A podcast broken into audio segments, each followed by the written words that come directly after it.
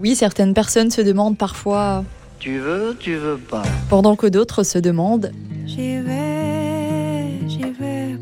Alors Stéphane Séréméta des guides Petit Futé a tranché, il veut aller à JV. Et c'est avec grand plaisir que nous le suivons pour découvrir ce que cette ville a à nous offrir. Stéphane, bonjour. Bonjour Laurine. Alors vous nous emmenez dans les Ardennes, au bord de la Meuse, non loin de la frontière belge. Quel est le décor, Stéphane? Des petites ruelles étroites, des façades de maisons, des tours, euh, l'église Saint-Hilaire, la citadelle perchée. Tout ça, ça fait un tableau très harmonieux, un voyage dans le temps, parce qu'il y a un patrimoine absolument euh, exceptionnel. Et l'histoire y est très ancienne. À 5 km de JV, on a la grotte de Niché. On a retrouvé un squelette qui date de l'ère préhistorique. Et ce qui domine le village, c'est le fort de Charlemont. C'est en 1555 que Charles Quint a fait implanter ce fort. Il domine complètement la vallée. C'était une place forte. Alors Vauban, après, au XVIIe siècle, a renforcé le fort. C'est un magnifique euh, vestige architectural. Et si vous n'avez pas le vertige, nous pouvons rester en hauteur avec les différentes tours de JV. Oui, on a la tour Grégoire, ça c'est une ancienne tour de guet qui date du 11e siècle. Donc il y a tout un chemin balisé, la montée est assez rude, mais ça vaut vraiment le coup. Et en contrebas de la citadelle, on a la tour Victoire. Donc c'est un ancien donjon en briques et en pierre, la fameuse pierre bleue des comtes de la marque. Allez, balade plus reposante puisque nous pouvons naviguer sur la Meuse. Absolument, bah, c'est vrai qu'on va faire ça à bord du Charlemagne. Ça, c'est un autre point de vue sur JV. Il y a des écluses, un port fluvial, un tunnel de Ham-sur-Meuse, le pont-levis d'Auvrive. C'est plutôt sympathique. Et en regardant autour de nous, il y a une couleur qui domine car la spécialité de l'architecture de JV, c'est la pierre bleue. Oui, ben la fameuse pierre hein, qu'on a pu voir lorsqu'on était euh, sur la tour, bah, c'est une pierre angulaire locale de couleur bleu-noir. On la retrouve sur des monuments, sur des maisons. Elle est extraite de la carrière des Trois Fontaines. Ça, c'est un plateau calcaire à proximité. C'est assez étonnant. Plus surprenant, Stéphane, vous nous proposez de goûter la pierre bleue car elle est devenue une spécialité gourmande. Oui, oui, on a un pâtissier qui a eu la bonne idée d'en faire une confiserie au chocolat parfumé à la myrtille. C'est absolument un délice. Merci Stéphane, c'est donc décidé, j'y vais. Et vous pouvez également aller sur le site petitfuté.com pour toutes les infos pratiques et pourquoi pas d'autres idées de destination.